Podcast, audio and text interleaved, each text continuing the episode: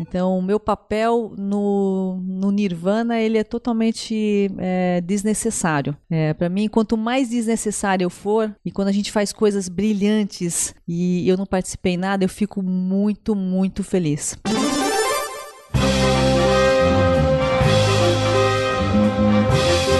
Eu sou Paulo Silveira. Eu sou o Rodrigo Dantas. E esse é o Like a Voz.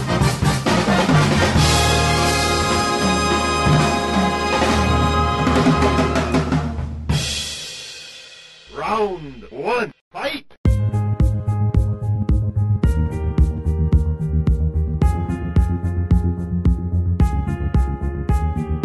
Cristina Palmaca é CEO da SAP e é a boss de hoje.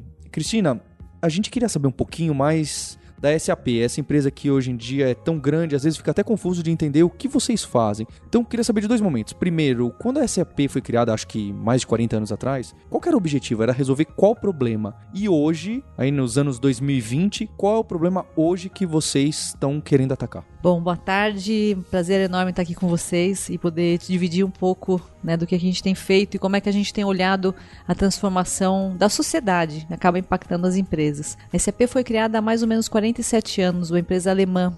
Ela nasceu de cinco uh, empreendedores eles uh, saíram da IBM quiseram transformar o mundo, começando em como fazer a governança das empresas ser mais eficiente. Então, muito do que a gente chama do back-office, a parte financeira, a governança, e foi transformacional no seu momento porque isso não existia. Coisas que hoje são muito comuns, você ter a padronização de processos, compliance, há 47 anos atrás isso era revolucionário. Como simplificar essas atividades. E a empresa foi crescendo, hoje virou uma empresa global, a gente atende mais de 180 países, a gente está no Brasil aqui há 25 anos, é, atendendo Caramba, 25, 25 anos. anos. Esse ano a gente faz bodas de prata, né? e tem grande orgulho porque a SAP Brasil é uma subsidiária importante, complexa, porque tem as suas peculiaridades, a gente tem impostos, então a gente tem que se ajustar é, às necessidades de cada um desses 180 países e o Brasil, obviamente, está no topo da, do, das possibilidades de complexidade. É verdade, e a gente traz isso, a gente tem que atender o que o mercado precisa, o que os nossos clientes precisam, o que é regulado por lei, mas também muito mais entender o que os clientes estão buscando. E a gente começou a ser uma empresa de um, basicamente um produto, atendia várias necessidades mas um produto só. Começou focado muito nas indústrias de manufatura, por ser uma empresa, uma empresa alemã muito forte a manufatura e processos produtivos alemães mas ao longo do caminho começou a atacar diferentes indústrias. Então hoje a gente é, olha o que a gente chama de atender por volta de 25 indústrias, diferentes segmentos e muito mais um portfólio mais abrangente, porque os nossos clientes também mudaram. E a gente, principalmente nos últimos 10 anos, focou em trazer soluções que agregassem outro tipo de valor para os nossos clientes. O back-office, a parte financeira, isso é muito importante. É importante você ter uma governança, saber que o que você está fazendo, gerindo seus impostos, seu negócio, está feito de uma forma correta. Então isso é bacana. Mas não é isso que normalmente vai diferenciar as grandes corporações. Elas podem prejudicar se você não faz bem. Exato. Isso é um grande problema. Mas se você fizer e fizer direitinho, isso não é o diferencial. Então, nos últimos 10 anos, a SAP falou como é que a gente pode seguir ajudando nessa transformação dos nossos clientes. E através, basicamente, algumas coisas que foram desenvolvidas dentro da SAP, a gente tem uma equipe de R&D fantástica e grande, mas muito por aquisições, até para acelerar esse movimento, foi de complementar o portfólio. Todas as aquisições que a SAP faz nunca são para canibalizar, elas são para complementar o portfólio. Então foi muito focado em comprar soluções, por exemplo, para a parte de CRM, e-commerce, é, toda a parte de digital marketing, é, marketplace, a parte de gestão de pessoas, é, processos eficientes de compras ou de viagens. Então tudo isso vai complementando o que a gente chama do nosso core digital. O core da empresa é, é a sua parte financeira, produção e tudo mais. E a gente comprou algumas aquisições, fizemos algumas aquisições para complementar e criar muito mais valor para os nossos clientes nos mais diferentes segmentos, indústrias de todos os tamanhos. A gente tem hoje um portfólio que consegue atingir em cloud, pela simplificação também do modelo de negócio, muito mais simples e acessível para empresas grandes, mas também para empresas menores. No Brasil, vocês chegaram a fazer alguma aquisição no Brasil? Não, não temos Brasil nenhuma não. aquisição no Brasil, mas o que a gente tem hoje, que 100% das empresas que a gente adquiriu fora, elas já estão Ah. disponibilizadas e localizadas para o Brasil. Então, se a gente faz uma aquisição, é, por exemplo, para a parte de gestão de pessoas, então você tem uma parte que é comum, é, plano de sucessão, recrutamento, isso você não precisa de uma grande localização, além do idioma que é, é básico. Mas se tem alguma, alguma peculiaridade, por exemplo, folha de pagamento, que é específico, tributos do Brasil, a gente faz localizações num laboratório que a gente tem em São Leopoldo. A gente tem mais de mil pessoas lá que olham R&D global, mas também temas específicos do Brasil, como a parte de tributária, localizações e tudo mais. Então, essa, essa é a, a gente utiliza essa fortaleza local para tropicalizar aquilo que seja necessário. O softwarezão grandão que a gente conhece, SAP, o ERP, que tem esses controles que você citou, é, é interessante que aí vocês passaram então a atacar algo que está mais próximo do cliente final do seu, do, do usuário do seu cliente final, certo? Porque o CRM, o marketing, o marketplace, vendas estão mais próximos. Porque realmente tem essa impressão dentro das empresas, é, elas falam, até tecnologia, as pessoas falam, ah, isso aí é só custo, não vai me ajudar nada, é um mal necessário. E agora fica mais claro, olha, SAP também está nessas áreas que quero te ajudar a vender, quero te ajudar a crescer, não só se organizar. Exato. Não, e hoje o RP representa para SAP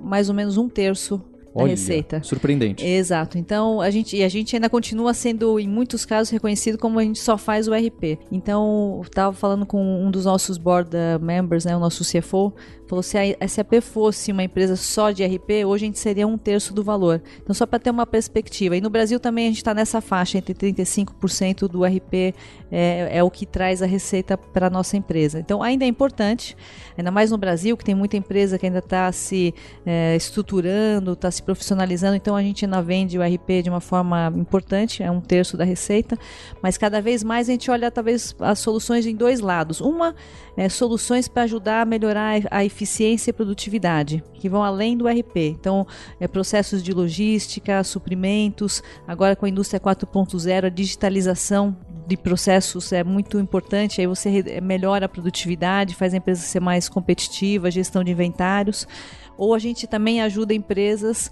a ter novos modelos de negócio. Então, quando eu dou uma possibilidade de uma empresa sair e ter a multicanalidade, você tem informação né, dos seus clientes espalhadas, inde- independente de onde ela vai comprar, então a gente entende que a gente também traz mais receita ou até trazemos novos modelos de negócio que hoje a empresa não está atuando. Vou pegar um gancho no que você falou, Cristina, sobre modelos de negócio, né? Como que a SAP trabalhou essa migração de licença para assinatura, de, de instalação de RPzão para cloud, né? É uma mudança grande. Ela é uma mudança é, conceitual, né, primeiramente, porque a gente é uma empresa que vendia um produto, uma licença, é, vendi- vendia grandes projetos e a empresa ficava lá dois, três anos implementando e você tinha um key user que era abduzido para fazer o projeto e ficava né, só no projeto, só fazia isso. É, e a gente mudou muito, mesmo para o RP. O RP hoje, a gente tem projetos de empresas de tamanho médio para grande que fazem as implementações em oito, nove meses. E não é só que o tempo diminuiu e aí o custo diminuiu, a forma de fazer também diminuiu. Você é, e as empresas também mudaram, porque antigamente você ia lá e vendia um RP, um SAP, e a empresa falava não, mas aqui a gente faz diferente e customizava e criava novas é, peculiaridades e fazia o SAP virar alguma coisa muito estranha, né? Na verdade pegava uma parte do software, mas customizava todo o resto.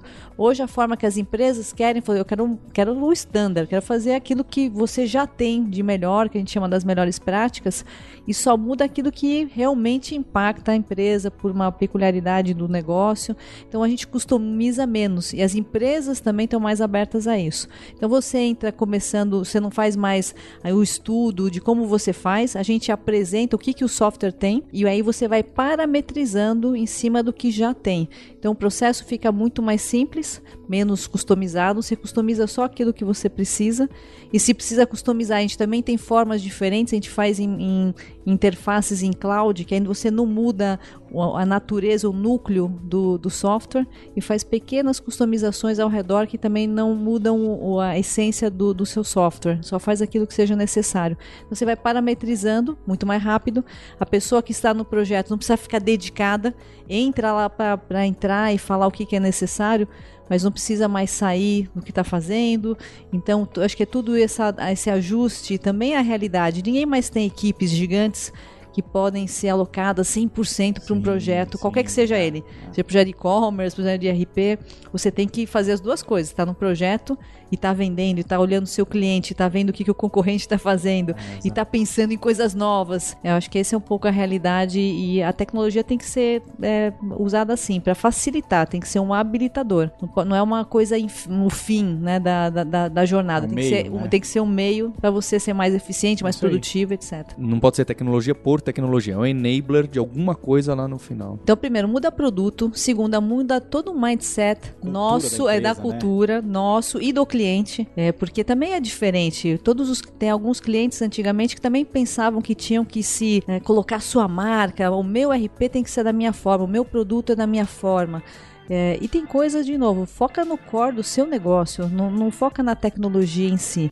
Então, por isso que tem uma mudança nossa, tem mudança né, dos clientes. É, e a gente está com um portfólio tão bacana que é, a gente acaba tendo acesso a, a, a coisas que as empresas estão fazendo, essa troca também é muito interessante. Inclusive de segmentos diferentes, que a gente pode aproveitar competências de um lado para o outro e fazer com que no final do dia todo o mercado fique muito mais interessante. Bem, você já começou a citar, Cristina, sobre sobre localização, porque às vezes as pessoas acham que trabalhar com software em vários países o problema é a internacionalização, mas não é. A língua acho que é o mais simples de todos. O, o grande problema é a localização, é a gente adaptar os produtos para as leis locais, é, impostos locais. Não só isso, alguns hábitos e questões de cultura. Então, de, de, boleto a taxas malucas, até a forma que as pessoas trabalham. E o software de vocês é, é muito grande. Como que é essa customização? Quão rápido é de sair um recurso novo que a Alemanha ou outros centros disponibilizaram. Quão rápido o senhor Leopoldo consegue colocar no ar esse recurso novo para os clientes de vocês? Bom, o que for definido por lei, o produto só sai para o mercado quando a gente já está totalmente pronto. A gente não lança alguma coisa e depois vai atrás. Se tem coisas ou processos muito específicos, às vezes de alguma indústria, é, então a gente pode fazer de várias formas, desenvolver dentro do nosso laboratório em São Leopoldo. Em alguns casos a gente tem parceiros que fazem essa extensão, é, seja para alguma peculiaridade. Tem segmentos que têm é, necessidades muito específicas. Então tem empresas que fazem isso. O que, que a gente garante? Que a interface funcione. Então isso é muito importante. Então tem parceiros que fazem isso, tem startups às vezes que fazem isso também essa complementaridade. Então aquilo que é por lei sai no produto, senão a gente não lança o produto, né? Mas se for peculiaridade de algum segmento, o próprio segmento acaba encontrando os seus parceiros que fazem e certamente farão mais rápido, são mais especializados. A gente é bom em algumas coisas. Então, é, tem peculiaridades de segmentos que cada, cada área encontra o seu nicho e, obviamente, numa, numa, num novo aspecto de tecnologia, tem muita coisa aparecendo que a gente nem imaginava em algum momento. Então essas empresas vêm para complementar, a gente tem que garantir que as interfaces sejam harmônicas e corretas, porque isso é o que faz o sucesso do ponta a ponta. Cristina, você tem seis anos como presidente da SAP no Brasil, né? É, eu sei que você passou por muitos desafios, mas qual foi o momento mais difícil que você passou como liderando uma equipe aqui no, no, no, país, de uma empresa internacional? Eu acho que sempre o mais. Eu falo que a tecnologia é a parte mais simples né, da equação, porque a tecnologia é o habilitador, é o que faz. Eu acho que sempre os grandes desafios, ou é, o que a gente não pode deixar para trás, são as pessoas. E quando eu falo de pessoas, é a preparação das nossas pessoas, garantir uma boa interface com os clientes, passar corretamente a mensagem. Então, quando você tem uma, uma empresa que está em transformação, você tem que garantir que você tem as pessoas corretas, bem preparadas, fazendo essa interlocução muito transparente com os clientes. Então, eu sempre eu acho que o meu foco, eu falo que eu tenho duas missões aqui. Claro, eu tenho meu dia a dia também, a gente faz um montão de coisa. Mas primeiro é escutar da melhor forma o cliente. Onde que às vezes as coisas não funcionam? Se a gente não escuta ou não entende exatamente o que o cliente está falando, e aí a gente seta expectativas uh, não apropriadas dos dois lados. Então, escutar o cliente, o que ele está falando genuinamente e eu acho que nesse momento a gente tem uma, uma missão até, que não é um desafio, mas acho que é muito mais do que uma missão. Ajudar os clientes até a, a definir o que eles querem. Porque tem tanta coisa. Eu falo com muitos CEOs de diferentes empresas, de diferentes uh, segmentos e tamanhos. E às vezes eu fico imaginando, eu estou em tecnologia o tempo inteiro, então a gente almoça, toma café, eu estou vendo cases, eu estou estudando e eu sempre acho que a gente não, não viu tudo que é possível, porque a tecnologia tem possibilidades ilimitadas. Mas mesmo assim, estando metida nesse, né, em todo esse ambiente, é bem difícil a gente saber todas as possibilidades. Então imagine empresários, né, CEOs de companhias que têm outras preocupações. Um varejista hoje se preocupa com sua venda do varejo, como é que ele vai ser mais competitivo, o seu concorrente, se vai para mais para multicanalidade, se vai vender em loja, se é loja pequena, média, grande, qual que é o formato. Ele não está preocupado se ele vai usar machine learning, inteligência artificial, blockchain, blockchain, exato. Cara, o que, que é isso? Né? Se é, né? O que eu vou fazer com isso? É, então, acho que a nossa missão barra desafio é, é, é, é explorar qual o problema que você precisa resolver. Por isso que o escutar, a empatia é fundamental. Então, o nosso desafio é saber se eu e meu time nós estamos preparados para que aquele cliente precisa. Qual que é o seu desafio? Meu desafio é crescer vendas. Legal. É ganhar market share. Show. Como é que eu te ajudo? E, e aí tem mu muitas possibilidades. As empresas têm as suas estratégias, né, o seu, as suas visões e eu traduzir isso em processos né, mais competitivos, ajudá-los até às vezes a pensar em alguns caminhos, né, sem a gente imaginar que a gente é dono da verdade, não é isso, mas dá algumas ideias, em muitos casos saem ideias fantásticas. A gente usa muito a metodologia né, de prototipação, design thinking, para ajudar os clientes. No final, até pode sair alguma melhoria tecnológica, algum suporte tecnológico, mas às vezes é até para estruturar para onde ele deveria estar tá indo ou coisas que ele não imagina que poderia estar tá fazendo. Então, acho que esse é o maior desafio: são pessoas, porque a, a gente vai bem ou não vai bem depende das pessoas que estão no processo, essa interface também, é, as pessoas têm DNA, as empresas também, essa boa conexão é que garante que a gente tenha sucesso, a gente tem clientes extremamente felizes, e aí quando eu, eu entro para entender o que, que deu certo, eu gosto de olhar, às vezes, o que a gente pode melhorar, mas também olhar os bons exemplos. Por que, que alguns clientes a gente vai e parece que a coisa um complementa a frase do outro, né? Numa relação super transparente. E, não significa que tudo está funcionando e dá certo. Mas tem a, a confiança. Né? Você tem a confiança como base, transparência. As relações permitem, até quando as coisas saem um pouco é, desalinhadas, que existe a confiança de que a gente encontra os caminhos, a gente resolve e continua essa jornada junto. Então, para mim, o desafio são pessoas é que eu gasto muito tempo nos clientes internamente. Muito bom. Só para a gente ter uma ideia, Cristina, qual é o tamanho hoje da SAP no mundo e, e aqui no Brasil, colaboradores e empresas? Só para a gente saber a dor de cabeça que você tem todas as noites. É, é alegrias, alegrias. claro, é claro. Tem tá bastante tá diversão. Eu falo, aqui a gente, não, a gente não tem tédio, sempre tem alguma coisa bacana acontecendo. Bom, no mundo a gente é, nós somos por volta de 90 mil funcionários. É uma empresa de mais de 25 bilhões de euros né, espalhado pelo mundo. No Brasil a gente não divulga a receita, mas a gente é uma subsidiária importante, é, presente em 180 países. Aqui no Brasil nós temos mais de 11 mil clientes de todos os tamanhos. É, são 2 mil funcionários, mil funcionários na SAP Brasil e mil funcionários no nosso laboratório de São Leopoldo e crescendo. Acabamos de aprovar um investimento de mais de 120 milhões de reais para fazer a expansão do que a gente chama a terceira fase do laboratório lá em São Leopoldo. A gente vai construir mais um prédio para mais 700, 800 pessoas que olham, respiram tecnologia, inovação, é, todo o tempo. Então eu, a gente fica muito honrado, porque a gente está aqui no Brasil, tem uma subsidiária de vendas e, e, e produto, marketing, é, faz parte do negócio da SAP. O investimento no laboratório não, ele pode ser alocado em qualquer dos nossos laboratórios, são quase 20 ao redor do mundo. É, então significa que a gente tem capital intelectual né, para expandir. É, a gente é uma aposta também no país, para a gente investir no país, investir junto com os nossos clientes, porque muito do que eles fazem são projetos de co-inovação com clientes do Brasil. Eles atendem a América Latina, mas até pela proximidade a gente consome bastante dos recursos que estão lá. Então é, é, um investimento super bacana e a gente adora ver o que sai de lá. A gente materializa todo esse buzzword. Então vamos fazer um projeto. Outro dia eu estava num, com a, num cliente e falei: eu não faço projeto de inteligência artificial, nem de machine learning, nem de blockchain, não fazendo nada disso. Porque ele tinha, por coincidência, assinado uma, uma parceria grande. Eu falei: não, a gente não faz nada disso. Primeiro a pessoa fica arregalada, porque oh, você não você fala de inovação. Não, não, não faço nada disso. O que, que eu faço? Me fala o teu problema e se a gente usar blockchain, machine learning, inteligência artificial, tanto faz. Ou não. É. Ou não, ou não. Ou vai usar uma, Excel, Excel plataforma, tanto faz. Para você, assim, você me fala, eu preciso entender bem o teu problema. A gente volta para nossa caixinha de ferramentas, nossas ou de parceiros ou de uma startup e encontra a solução. Esse é, essa é a forma que a gente tem trabalhado. Então é, é engraçado porque eu falo tanto de tecnologia e num evento eu estava participando, tinha um, um, economista, um CEO de uma manufatura e eu. E eu era para falar de tecnologia todo mundo falou de blockchain, machine learning.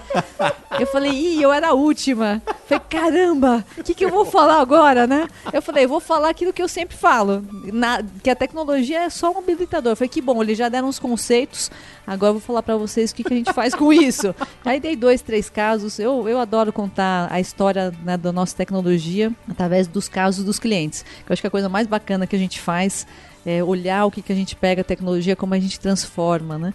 Então eu acabei usando uns dois, três casos super emblemáticos nossos e aprendizados. A gente aprende um monte, a gente erra um monte e, e, e testa. Eu acho que essa é a beleza do momento. E até voltando na outra per pergunta, o que, que mudou? Então a gente fazia esses projetões enormes, demorados. Hoje a gente faz projeto super pequenininho. Começa pequeno, em nuvem, faz protótipo, às vezes não dá em nada, porque quando você vai ver. Mas testou, né? Mas testamos, aprendemos, aí aprendemos para fazer diferente. A gente fez uma, uma empresa grande, um processo de compras por reconhecimento de voz. Bacana, ficou ótimo. Um laboratório aqui quietinho assim, funcionou, que é uma beleza. Foi pra vida real, barulho, né? Carro, é, sirene. carro sirene, o idioma, como é que você fala? dois ou dois, sabe? É, né? Tudo, né? E aí não deu certo, não funcionou. E aí a gente falou, cara, e agora? Foi tudo pro, né, para o espaço, para usar um termo técnico. Então, aí eu falei, que faremos? Nada. Então a gente uma, teve uma ideia, e se a gente fizer por reconhecimento de imagem? É, pô, bacana. 99,999 de aceitação, o projeto foi um sucesso, a gente expandiu, trouxe um benefício enorme para o cliente. Então a encomenda que veio, a gente atendeu, só que não resolvia o problema dele. Então acho que isso que é muito bacana e ver esses exemplos na vida real é, é fascinante. Acho que é muito alinhado com a minha opinião e com do Rodrigo Dantas, Cristina, porque as pessoas falam tanto em foco em resultado e user-centric, mas aí ficam falando em machine learning, data science e blockchain. Machine learning, data science, blockchain. Você vê que tem startups que se apresentam assim, a minha startup startup é de blockchain e machine learning. Eu falo, ok, mas. Isso. Faz o que com faz, isso? Mas, é, o que, que ela faz? Ela resolve qual o problema? É, acho, hum, acho que uma corporação grande como você já enxergou isso há, há muito tempo e que não é esse o diferencial. Não pode vir a ser, mas não é, é isso que vai ser o grande diferencial.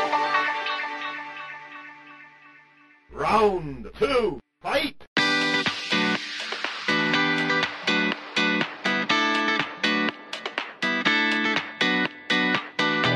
Nessa segunda parte aqui, a gente quer conhecer um pouco mais sobre você e seu, sua rotina, né? Qual é o seu background e o que você estudou é, antes de entrar na SAP? E o que, que você fazia antes? Bom, eu, eu sou formada em ciências contábeis, porque o meu pai é financeiro, meu, meu irmão também, a gente queria dominar o mundo da, do imposto de renda, mas isso faz muito tempo. mas eu nunca trabalhei na área, é, mas eu, nenhum, nenhum CFO né, consegue me enrolar, porque eu sempre tive né, PNL, sempre geri negócios, é, já tive operações mais complexas de fábrica, produção, então é bem bacana se conhecer, o, a, conhecer a parte para tomar uma boa decisão também de negócio.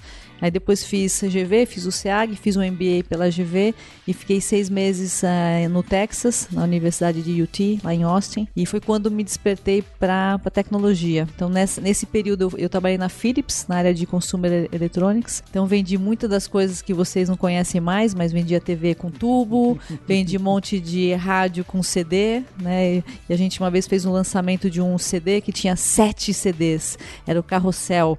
E a gente É, anunciava, é, a gente anunciava assim: Uau, você pode ter a música para a festa a noite inteira. Você foi a culpada disso, Cristina? Exato, mas aí veio o Spotify, né? Minha filha fica, como assim? O que você quer dizer que tinha música para uma noite inteira, né? Você para a vida inteira agora. Mas enfim, agora eu não sei minha idade, eu sei que a gente não fala números no Brasil, mas é, acontece. Então eu fiz muitas coisas que não existiam, não existem mais. Então trabalhei 15 anos na Philips, é, super bacana, grande escola. Aí fui para a de tecnologia em 2000. Eu entrei na Compaq, que também agora não existe mais, que foi comprada pela HP. Então vendi muito PC, também com telas, é, vendi servidores, é, enfim, hardware. Sempre, sempre trabalhei muito tempo em hardware, tanto na área de consumer, depois fui para a parte de, de enterprise, tudo mais, SMB. Fiz, comecei nesse momento a trabalhar com e-commerce. A gente vendia né, por internet, mas não existia Amazon quando a gente começou. Então também era um, era um, é, a gente desbravava o mercado é, em coisas que hoje parecem muito naturais, mas naquele, naquela época não existia. Minha tese foi sobre o impacto da internet nos varejistas tradicionais. Isso foi em 98, então não tinha Amazon. Falei isso ontem na- lá na, na palestra que eu dei na faculdade. O pessoal, como assim? Não tinha Amazon? O pessoal acho que não consegue imaginar existia vida antes né, do iPhone né, e o iPad. Então trabalhei 10 anos na HP. É, trabalhei um ano na SAP, na área de Small e Medium Enterprise e parceiros. É, fui para a Microsoft, fiquei três anos trabalhando com a operação de OEM, é, trabalhei com Windows Phone, também peguei a operação de Xbox quando veio para o Brasil, então ajudei a trazer para o Brasil e, e olhar a fábrica e tudo mais. E aí agora vim para a SAP, estou quase seis anos né, na presidência da SAP, ajudando a transformar a companhia né, nessa potência na área de corporativa que a gente está tá montando. Legal. Então eu tenho uma, uma pergunta mais difícil, que é a seguinte: como CEO, como você define o seu trabalho? Como você explica para sua família o que que você faz? O que que você é responsável por o quê? Essa é uma boa pergunta. Eu sou aquela pessoa que todo mundo pensa que manda e não manda nada. eu, eu, eu defino como a pessoa que tenta ajudar a organização a se transformar, a motivar e trazer os talentos que a gente precisa. Então, o meu papel no, no Nirvana ele é totalmente é, desnecessário. É, Para mim, quanto mais desnecessário eu for, e quando a gente faz coisas brilhantes e eu não participei em nada, eu fico muito, muito feliz. A gente fez um evento essa semana é, de vendas, mas o pessoal fez uma agenda brilhante e a gente está num momento de experiência. Até eu nem toquei nesse ponto ainda, mas a gente está indo para uma outra portfólio que é gerenciamento de experiência, uma outra parte bacana que a gente vai estar explorando cada vez mais aqui nesse AP. E a gente fez todo o evento é, focado na experiência dos nossos funcionários, trouxemos né, casos de cliente e o evento foi espetacular. Foi o melhor né, ra- ranqueado ever. E a minha missão foi nenhuma, foi falar bom dia, falar abertura e fazer o fechamento. Isso me dá um orgulho fantástico. Às vezes a gente vai em alguns clientes e, o- e eu participo nada e o meu time apresenta e o meu cliente fala: Uau, vocês entenderam o meu negócio. A gente fez uma apresentação uma vez numa grande empresa aqui no Brasil e quando acabou o CEO virou para a pessoa que estava apresentando falou assim: Uau, você entendeu qual que é o meu problema. E aí a gente tem uma relação de parceria enorme, criou uma confiança grande. Então, o meu papel é esse: é criar os habilitadores para esse time se desenvolver, motivar, tentar direcionar, é, trazer bons talentos eu, eu, promover os talentos que estão aqui, garantir que eles estejam preparados. Então, acho que é assim que eu me defino, né? Como, pessoa, como formadora de times. É o que eu gosto de fazer. Adoro formar times, adoro ser desnecessária.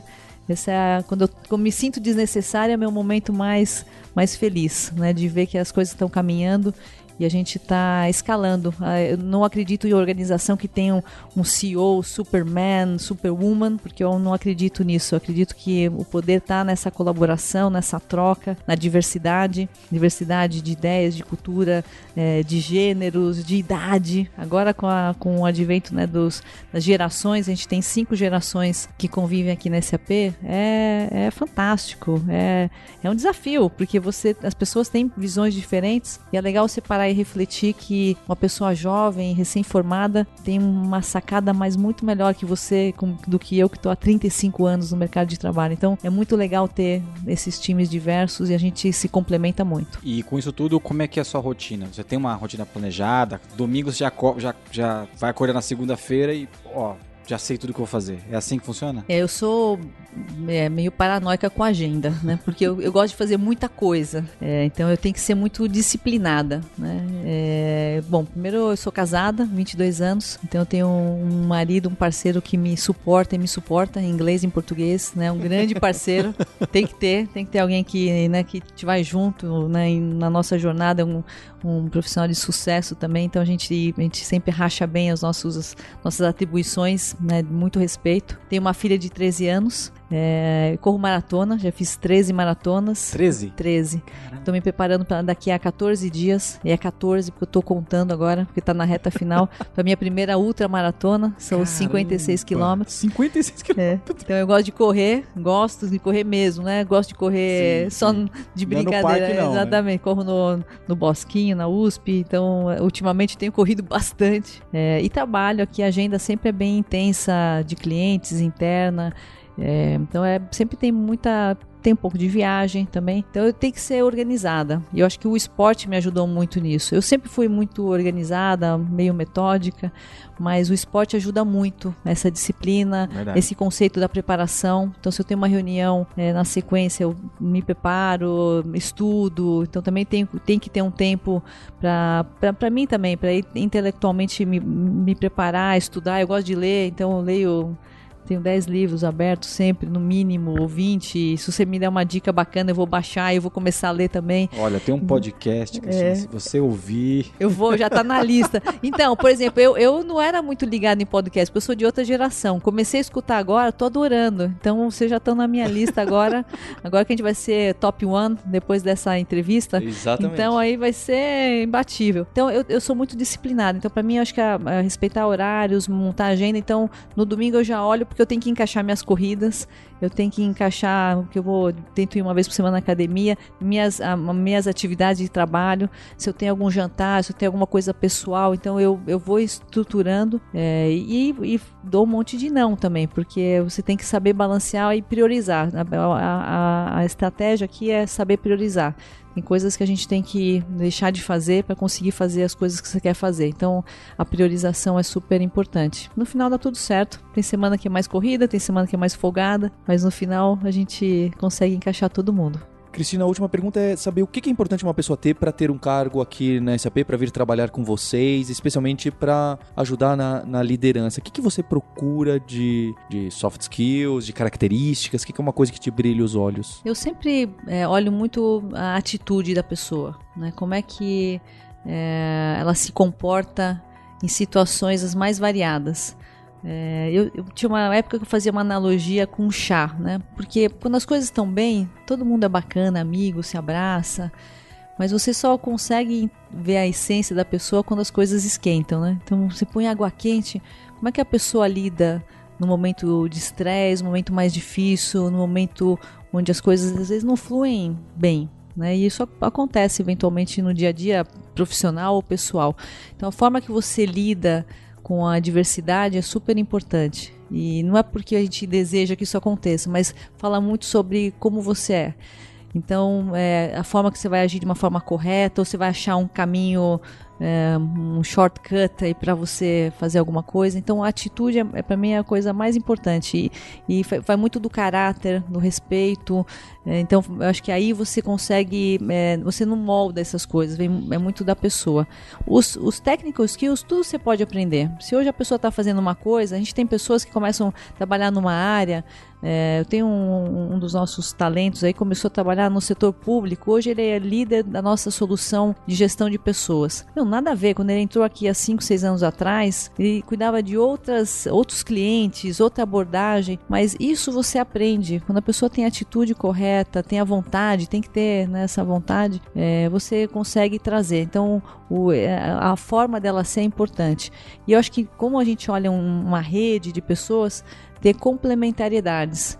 Então, quando eu olho o meu time, eu fico super feliz, porque eu vejo que tem pessoas que são é, muito mais estruturadas, outras são é, mais é, inovadoras, outras se comunicam melhor, outras são mais focadas no detalhe. Então, quando você tem a possibilidade também de montar um time complementar e tirar o melhor de cada um deles, aí é super bacana. Então, isso também que a gente procura ter, garantir que a gente não tenha todo mundo com o mesmo, mesmo viés, porque isso não é bom para a companhia. E em tecnologia isso é péssimo. Como a gente pode fazer tanta coisa, se todo mundo pensar igual, não dá certo. Então, quando olha também numa larga escala, é super importante você garantir é, complementaridade do time, minha.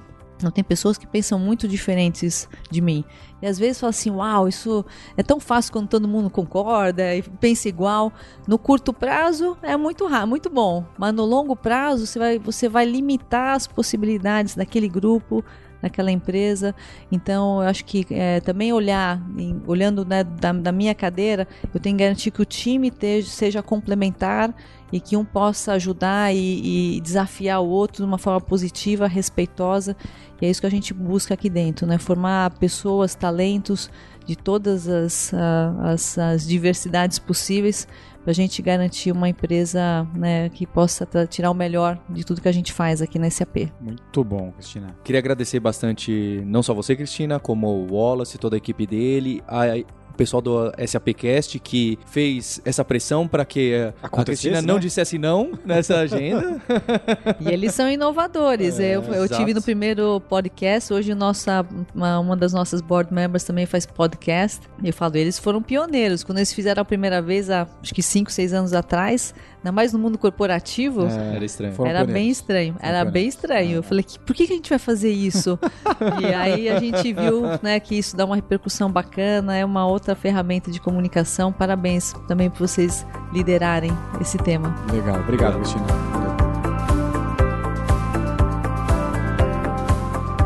Dantas, olha só, a gente deu mais um passo e chegamos até a CEO da SAP, em onde que a gente vai parar. E que CEO simpática. Eu tô impressionado com a simpatia da Cristina. É, para mim ficou ainda mais impressionante a forma direta e as respostas que ela já tinha na cabeça, tudo muito consciente, aquela forma firme e clara de pensar. É uma empresa alemã sendo representada por uma brasileira com mindset alemão, de, é. de, né, de ter pragmatismo, falar. Uma corredora, maratonista, ultramaratonista, muito ativa no LinkedIn, muito ativa. Para quem conhece a Cristina no LinkedIn, sabe que ela posta bastante coisa interessante. Inclusive, vai lá e comenta esse episódio no LinkedIn dela. Ela, ela foi, ficou bem legal.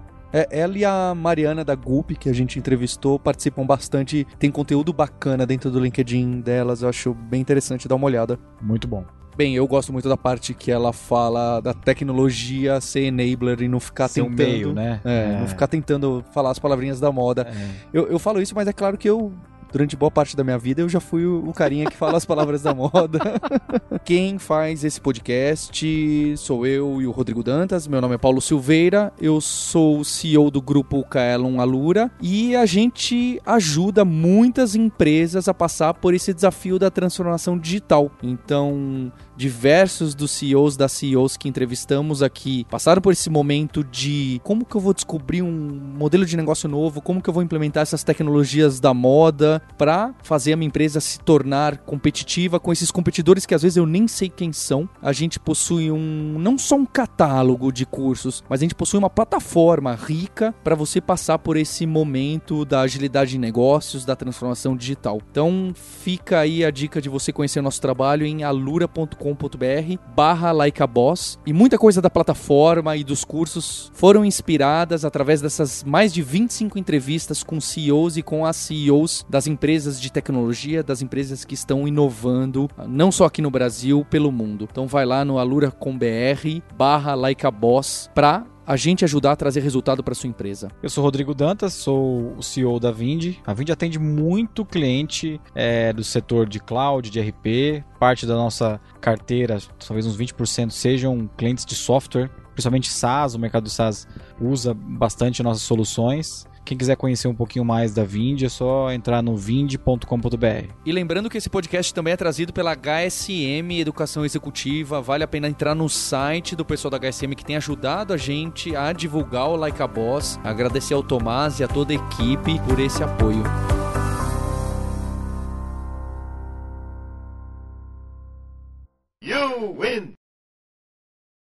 Este podcast foi editado por Radiofobia, podcast e multimídia.